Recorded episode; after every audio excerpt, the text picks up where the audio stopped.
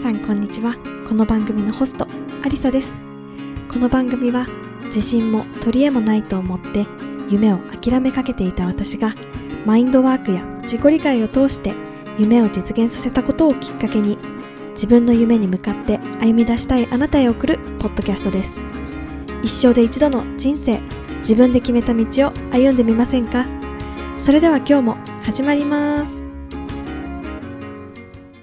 皆さんこんにちは。アリサです。いかがお過ごしでしょうか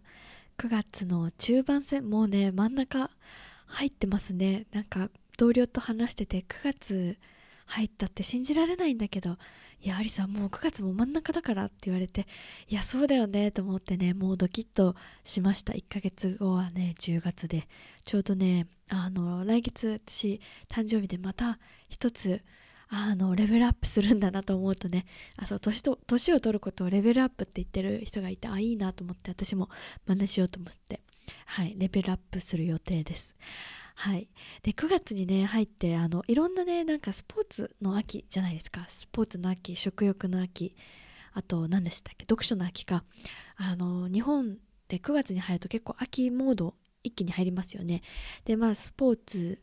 の秋運動運動の秋も一緒かあの食欲の秋読書の秋でどれもね私好きなものばっかりなんですけどあの9月に入ってからね結構日本ではすごく、えー、バスケットボールとあとサッカーとイギリスではちなみにフットボールって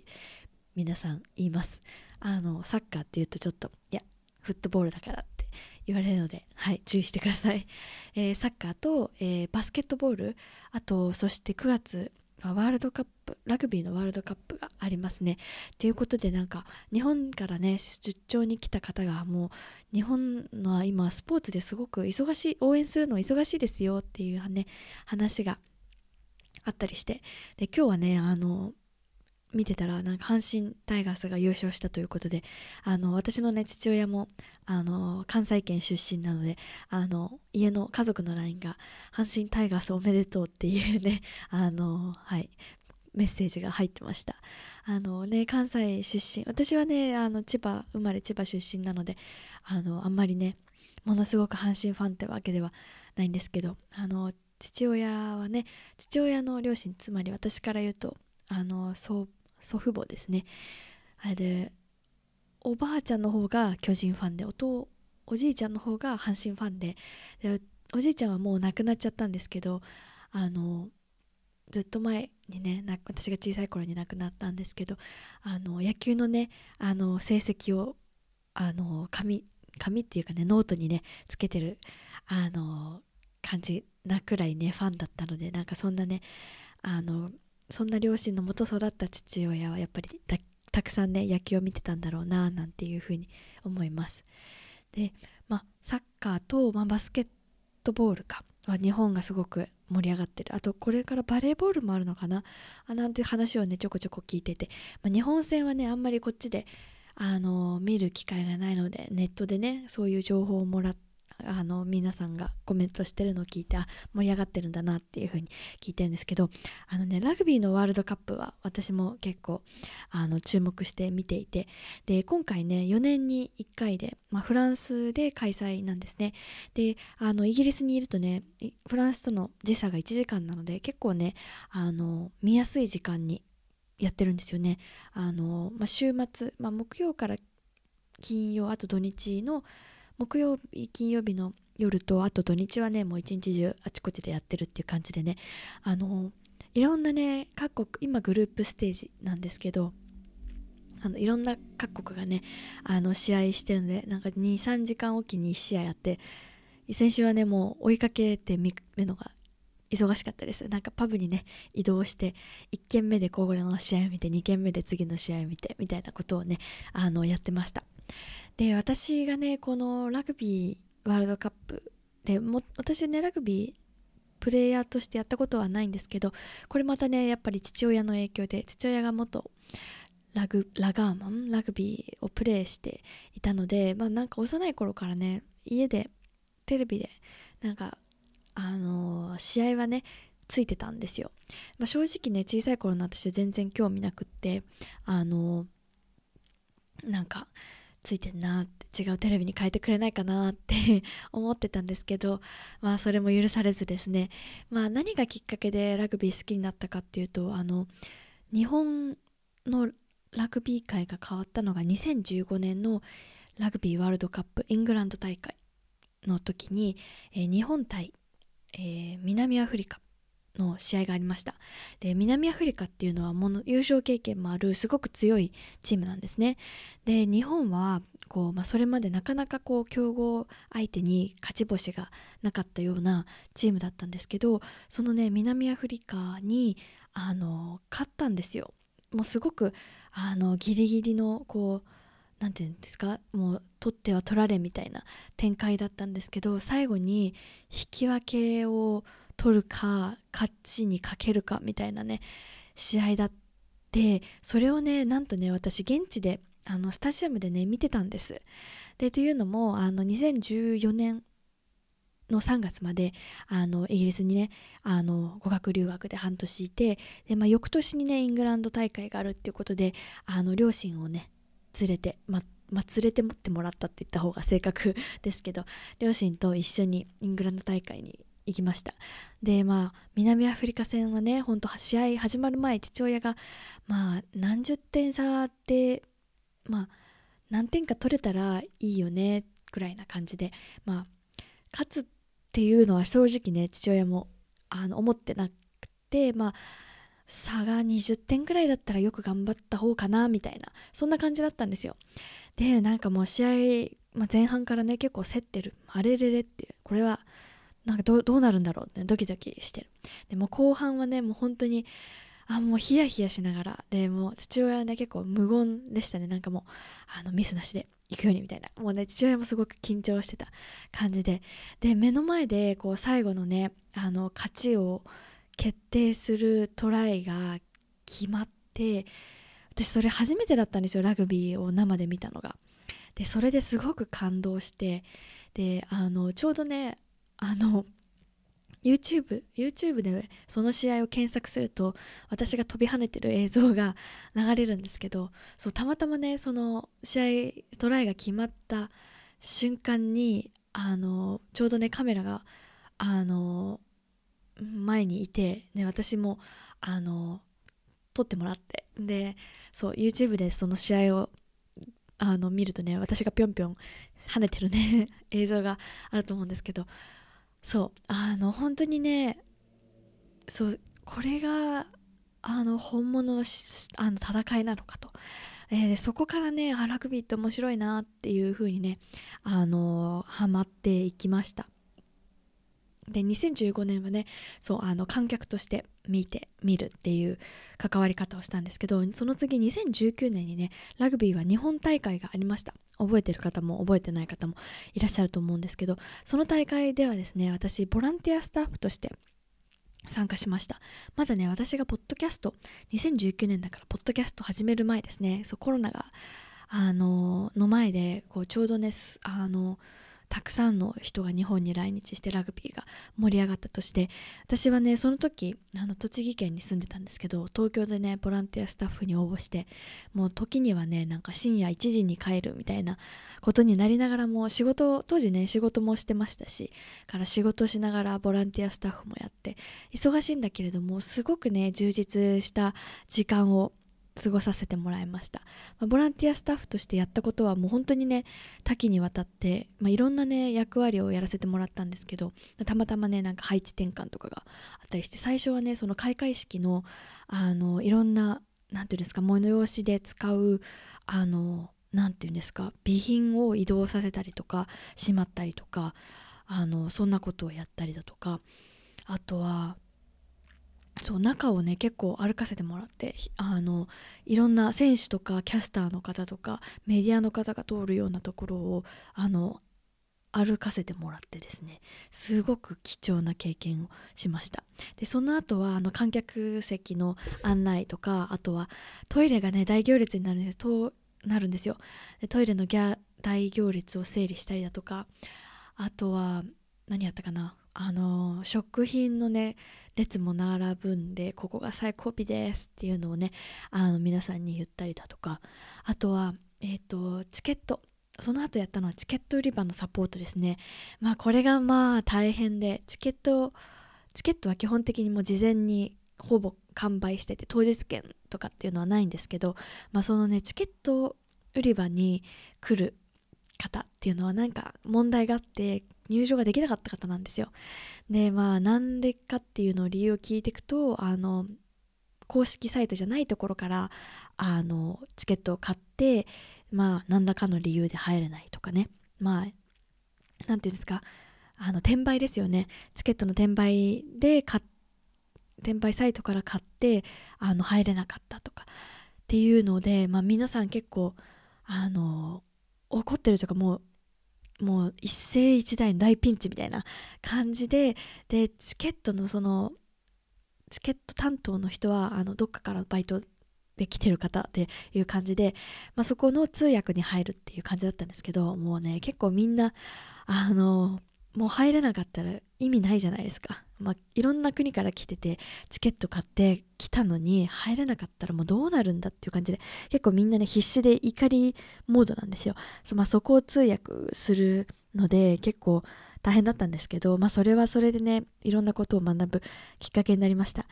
あるね人はねなんかチケットねなくしちゃったってトイレに置いてきちゃった気がするって言ってねああだこうだ言っていろんなとこに電話したりとか駅の人に電話したりとかサポートしたんですけど結局ねなんかあのズボンのポッケの奥の方にねあの丸まって入ってたとか言ってねなんだみたいなねそんなことがあったりだとかそうあのー、そんな感じでねチケットボックスのサポートをしました。でいろんな人とねそこで関わることができてあの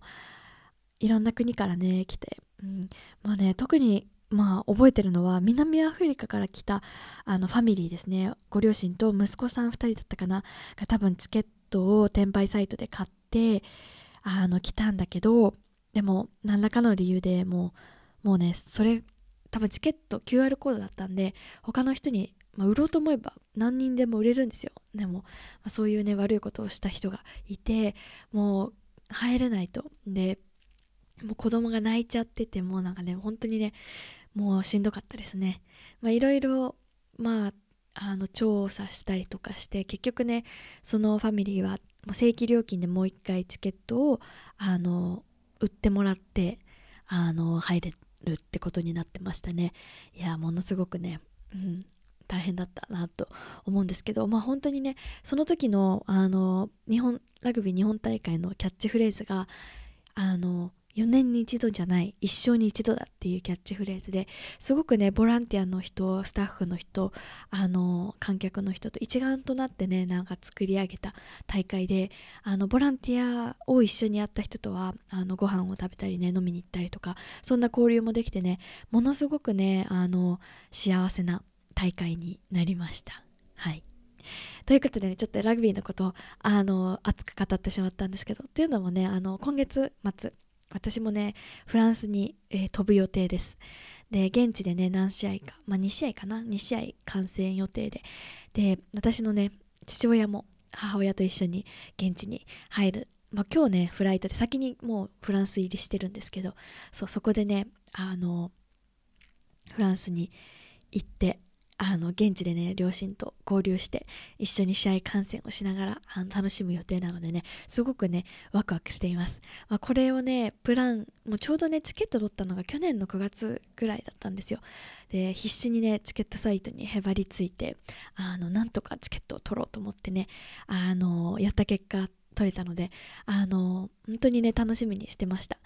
で今両親飛行機乗れるんですけど、まあ、これからねどんどんあの飛行機にいつまで乗れるかわからないじゃないですか。なので今回ねこうしてあの両親とあの私のパートナーと一緒にねみんなでフランスのラグビーをねフランスでラグビーのワールドカップをね楽しみにあの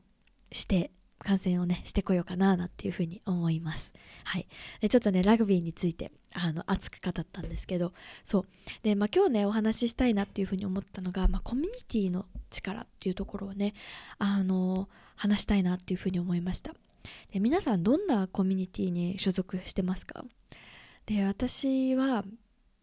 今あの会社員として働いてるので会社っていうコミュニティにあの所属しています。それであとはやっぱりあの自分の周りの家族だとか友人とかよくこう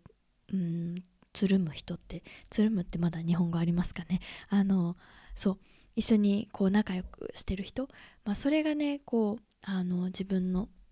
あの持ってるコミュニティかなっていうふうに思っています。でねここであのすごく重要な学びだったなっていうふうに思うのが私がねこう日本で働いてた時にあのすごく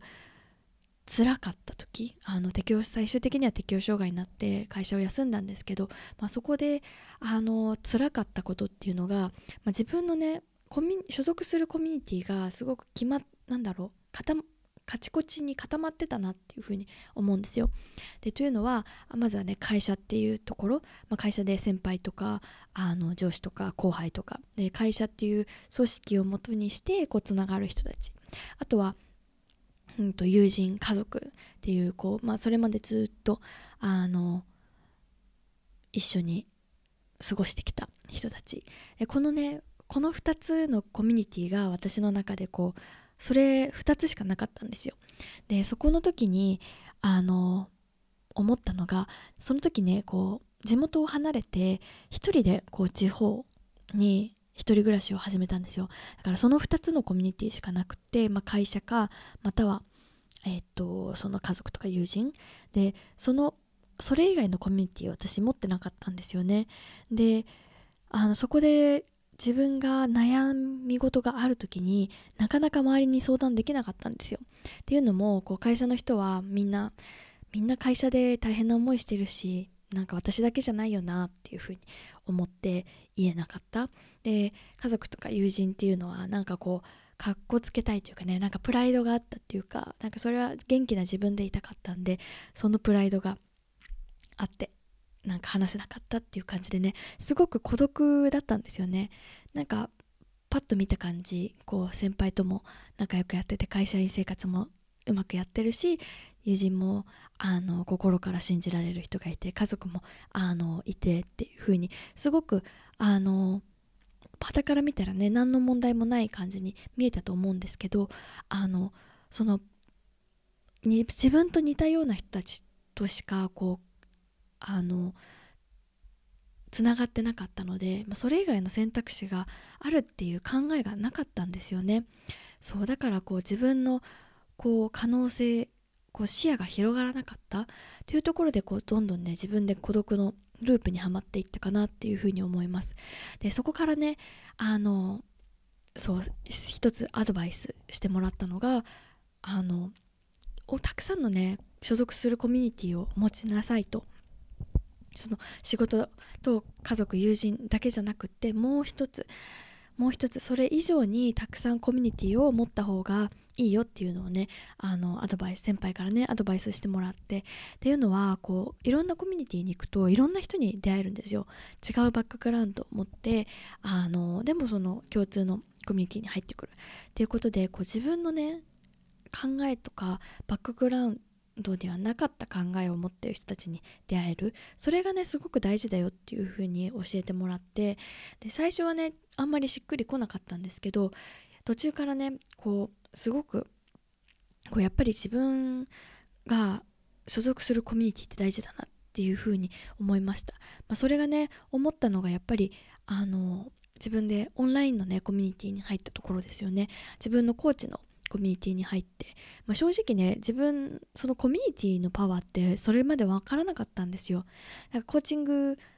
を受けたいなと思ってあこの人から学びたいと思ってあじゃあこの人から学ぼうって思ったらたまたまあのコミュニティっていうものがありますって言われてああそうなんだふーんぐらいな。私は別にこの人からコーチングを受けたいだけだしみたいな感じだったんですよ。でも今考えるとねそのコミュニティのパワーってものすごくって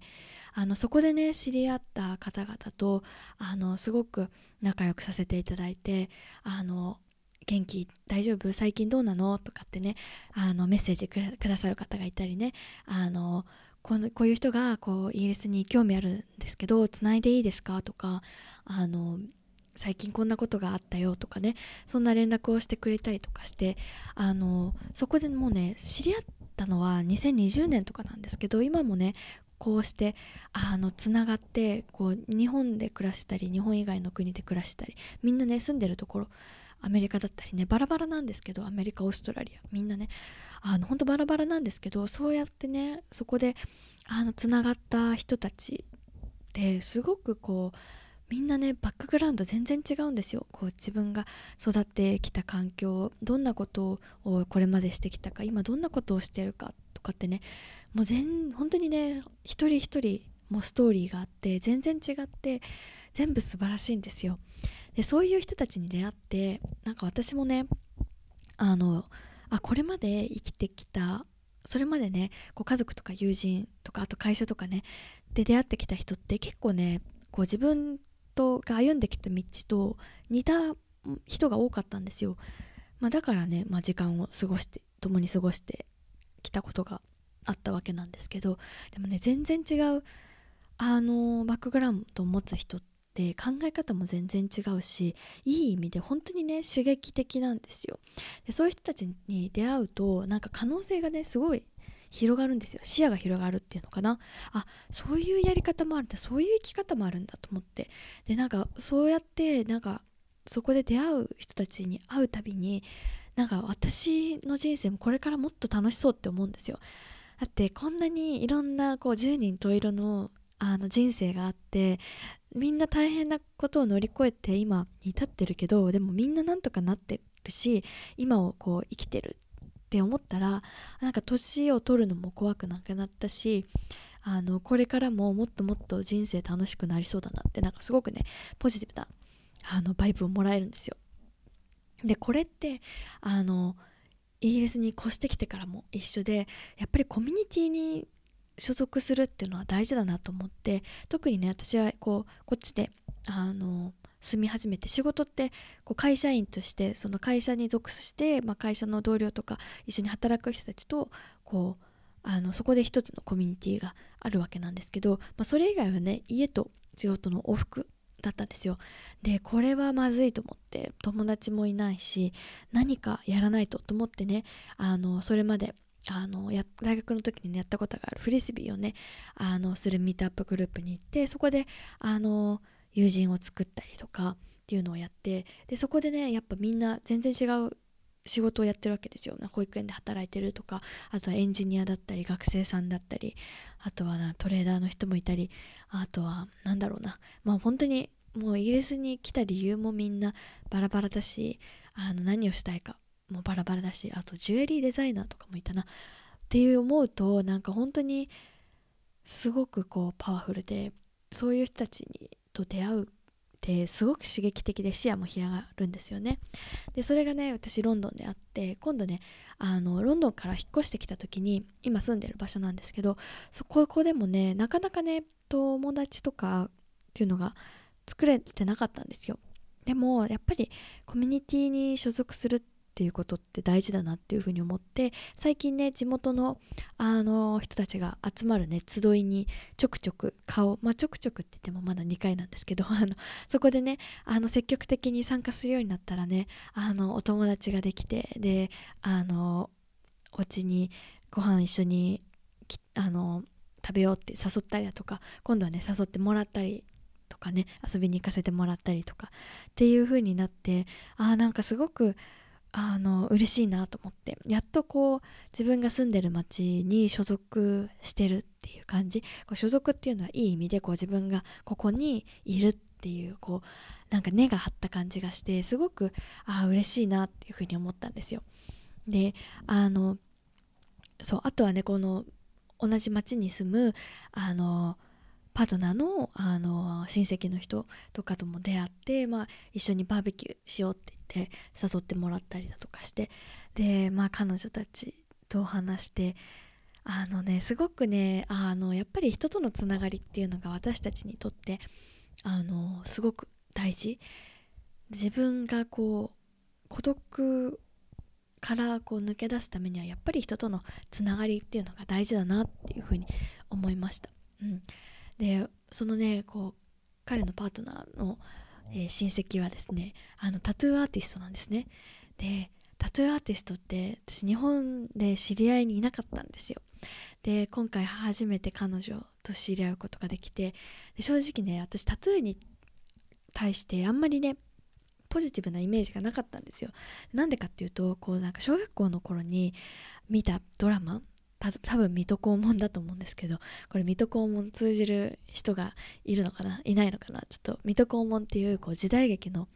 あの江戸時代のねドラマがあったんですよ。でなんかそこでこう多分ね日本のあの過去のタトゥー、まあ、入れ墨ですね。入れ墨の歴史って多分ねあの罪を犯した人にあの入れ墨を入れてたと思うんですよね、まあ、そういう経緯もあって日本ですごく入れ墨に対してマイナスなイメージを持ってる人多いじゃないですか、まあ、でも世界は違って、まあ、ファッションだとかっていうのがあってみんな好きでやってると思うんですけどそうそこでねそのあの時代劇ドラマでそのなんか女の人に無理やり入れ墨を入れてる映像をが今でもくっきり残ってるんですよ。なんかそれのせいですごくねあの怖いものだっていうイメージがあったんですよ。ね本当怖いじゃないですか。で7歳とか8歳とかのことだと思うんですけどそれがね今もずっと残っていてタトゥー入れ墨イコール怖いものっていうのが私の中にあったんですけどでも彼女と知り合ったことで彼女のその仕事に対するあの何誠実さとかを見てたらなんかあやっぱりすごいなってやっぱプロフェッショナルな仕事なんだなっていうふうに思ってやっぱりこう麻酔を使ったりするわけで本当にこう命に関わることをやっていてで、まあ、そのデザインもこのお客さんがあの本当に欲しいものに希望に沿ったものじゃないといけないわけですよ。ずっと残るものだからだからそこのデザインのこのあのお客さんとのコミュニケーションをしっかりとってどんなものにしたいかっていうところあとはそのあのデザインをいつまでに送ってでこれでいいかっていう確認をして、まあ、修正をしてとかあとはその彼女はこの自分のねそのそのドローイングその描くスキルを上げるためにその油絵とか水彩画かな？水彩画絵の具をね使ってこう絵を練習したりとかっていうのもしていてあなんかもう本当にプロフェッショナルな仕事なんだなっていうのがあってで彼女と出会うまでは私そういうことあの知らなかったんですよ。タトゥーアーティスト。タトゥー、まあ、入れ墨に対してすごくマイナスなイメージがあったからそれをやってる人のことなんてあんまり考えたことなかったんですけどあこうやってこうその、ね、今まで出会えなかった人と知ること知り合うことであこうやって自分の視野が広がってまた知らない世界があの知れるんだなって思うとすごくね面白くって。やっぱりコミュニティに所属するってすごく大事だなっていうふうに思います。でこのね地元のコミュニティでは日本人の方にもねたくさん会って目どこうなぜあなたがイギリスにたどり着いたかみたいな話をねあの一人一人、まみんな違うストーリーを持っているんですけど本当にねその人一人一人みんなイギリスがすごい好きで来たとかねあのたまたま来たとかっていう人もいればあの留学で来てますって人もいるしね。あの本当に様々でこうみんなそれぞれのストーリーを聞くのが本当に楽しいしで自分の経験をシェアしたりだとかこんなことありますよとかね。ちょっと先に来た、まあ、最近来た人とかだったらね私はこんな風にしてあのこれをしましたよとかっていうのをねなんかこう別に選ぶって話すわけではなくて、まあ、一つの経験としてサンプルとしてこんなこともできますよみたいなことをね話したりするとすごくね楽しいなっていうふうに思って、うん。あのまあ、そうやってねやっぱりコミュニティのあのパワフルさその力が持つ力が持つパワフルって言ったらパワフルパワフルですね。あのその力そのコミュニティの力あのそれがこう自分のやりたいことをねこういい意味でプッシュしてくれるっていうのであやっぱりコミュニティの力って強いな人とのつながりって私たちをすごく強くしてくれるこう精神的にもねあの強くしてくれるなというふうに思って、うん、やっぱりね私もそうやってそういうパワフルな女性が集まるねコミュニティをあの作っていきたいなっていうふうに思いました。今ねあの準備中でこれからねあのまあちょっとこのもうちょっと先になると思うんですけどあの皆さんにねあの参加したいと思ってもらえるようなねコミュニティをあの準備していくのでそうちょっとコミュニティのねパワフルさについてお話ししたいなっていうふうに思いました。もしねあの今会社と家族あと友人ぐらいしか所属してるコミュニティないなっていうふうに思ったらね何でもいいのでこう自分の興味あることあのに興味あることに関連するね集まりとかミートアップとかないかっていうのをね調べてみてください。何かしらね地元にもあると思うし、まあ、もしねなかったらあのちょっと大きな送信で集まるものに行ってもいいしもちろんオンラインにもあるし、まあ、今ねオンラインでもつながれる時代なのであのそうやってねこう自分のこう活動範囲を広げていくっていうことをしてほしいなっていうふうに思います。私もねまだまだあのこうこうあの引っ越してからこう自分がね今住んでいるとこのでのつながりっていうのはまだまだ増やしていきたいなと思っているのであのちょうどね昨日もあの Toastmaster Toastmasters クラブあの public speaking をこうあのテーマにしてる団体にねちょっと行ってきました。初めてでねすっごいドキドキしたんですけどあの自分も public speaking に興味あるしあのちょっとどうかなと思って思い立ってね当日今日行ってもいいですかってメールしていいですよでも今日はちょっとコンテストの日なのでいつもと雰囲気が違いますっていう感じでねあの何人かな7人ぐらいの方がねパブリッそのスピーチをしてるのを見てあすごいなと思ってねちょっとねおじけづきそうになったんですけどあのスピーキングのを見たりだとかねでちょっと隣の人と話してみたり前の席の人と話してみたりとかやってあのドキドキしたんですけどあの踏み出してよかったなっていうふうに思いました、まあ、行ってみてねあその自分の感覚とこう心地いいって思うえそうだったらね続けていけばいいしあちょっと無理だなと思ったら、ま行かなければいいだけなのでやっぱり行ってみるってことは大事だなっていうふうに思います。やっぱり最初にね何回か慣れるまでってすごく完全に心地いいかって言われたらちょっと緊張するしなんか本当に行くのやっぱやめようかなとかって思う時もあると思うんですけど私もねそういうふうに思うんですけどでもそういうふうにしていかないとただ待ってるだけじゃそんな知り合いも増えないしあのつながりってやっぱり大事だから自分からこうねつながっていく。ガンガン。あの